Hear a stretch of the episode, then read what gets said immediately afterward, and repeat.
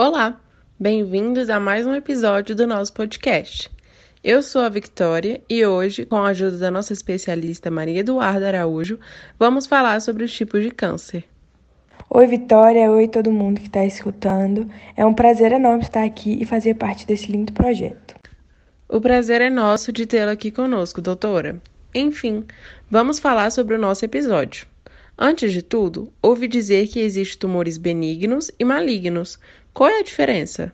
Ainda bem que perguntou. Muita gente não sabe isso, mas um tumor benigno tem células que crescem lentamente e essas são semelhantes ao tecido normal, e na maioria dos casos pode ser totalmente removido por meio de cirurgia.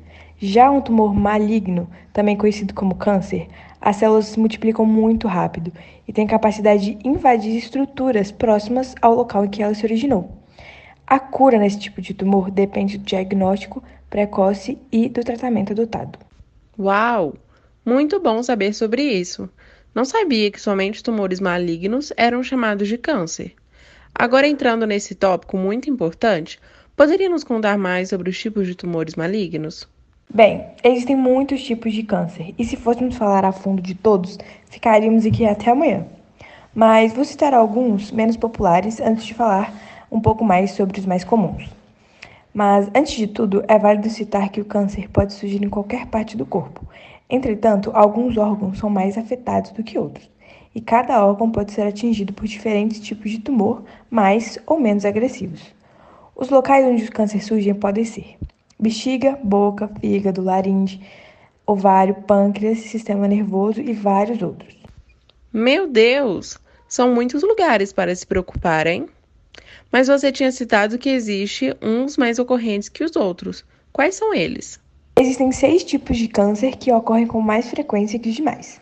Os cânceres de colo de útero, pulmão, estômago, mama, intestino e próstata.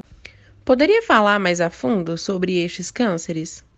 Claro, vamos começar pelo colo de útero. O câncer de colo de útero é o terceiro tumor maligno mais frequente nas mulheres, atrás apenas do de mama e do colo retal. E a quarta causa de morte por câncer entre a população feminina no Brasil, de acordo com o Instituto Nacional do Câncer, o INCA. A doença, no entanto, pode ser descoberta durante um exame de rotina e atinge altas taxas de cura quando detectada e tratada no início.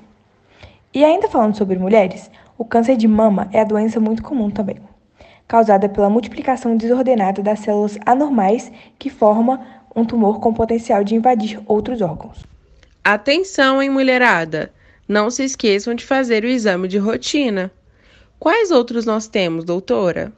O câncer de pulmão é o segundo mais comum em homens e mulheres no Brasil. É o primeiro em todo o mundo desde 85, tanto em incidência quanto em mortalidade. Em cerca de 85% dos casos diagnosticados, o câncer de pulmão está associado ao consumo de derivados de tabaco. Temos também o câncer de estômago, também chamado de câncer gástrico. O tipo adenocaricioma é responsável por cerca de 95% dos casos de tumor no estômago. Outros tipos de tumores, como linfomas e sarcomas, também podem ocorrer no estômago. Os linfomas são diagnosticados em cerca de 3% dos casos. Sarcomas são tumores raros, iniciados em tecidos que dão origem a músculo, ossos e cartilagens. Um tipo que pode afetar o estômago é o tumor astromal gastrointestinal, mais conhecido como GIST. Nossa, gente de Deus! Prestem atenção na saúde de vocês, a coisa que é seríssima. Agora com os dois últimos, mas não menos importantes. Câncer de intestino abrange os tumores que iniciam na parte do intestino grosso, chamada de cólon, e no reto e ânus. Também é conhecido como câncer de cólon ou reto, ou colo retal. É tratável e, na maioria dos casos, curável, ao ser detectado precocemente quando ainda não se espalhou para outros órgãos. O câncer de próstata, no entanto, é o tumor mais comum entre homens com mais de 50 anos. A próstata é responsável pela produção de nutrientes e fluidos que constituem o esperma. Está situado logo abaixo da bexiga e à frente do reto. O câncer de próstata se instala numa área qualquer da glândula. À medida que cresce, vai ocupando gradativamente os lobos direito e esquerdo da próstata. Na fase mais avançada, invade por continuidade a cápsula que reveste o órgão, para depois chegar aos tecidos e ao seu redor, incluindo os vesículos seminais. Uau! muita coisa para se preocupar mesmo.